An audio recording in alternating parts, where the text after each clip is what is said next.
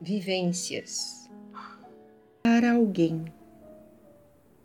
O corpo, o movimento, mexendo a todo momento.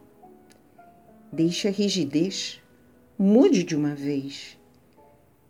Crie outra realidade. Tenha flexibilidade, liberando tensões, percebendo opções, uma necessidade ciente da idade Procure uma vida sadia. Morremos a cada dia. Somos personalidades com muitas vaidades.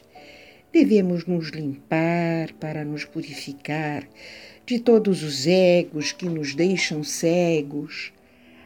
Há uma outra energia para a mente sadia.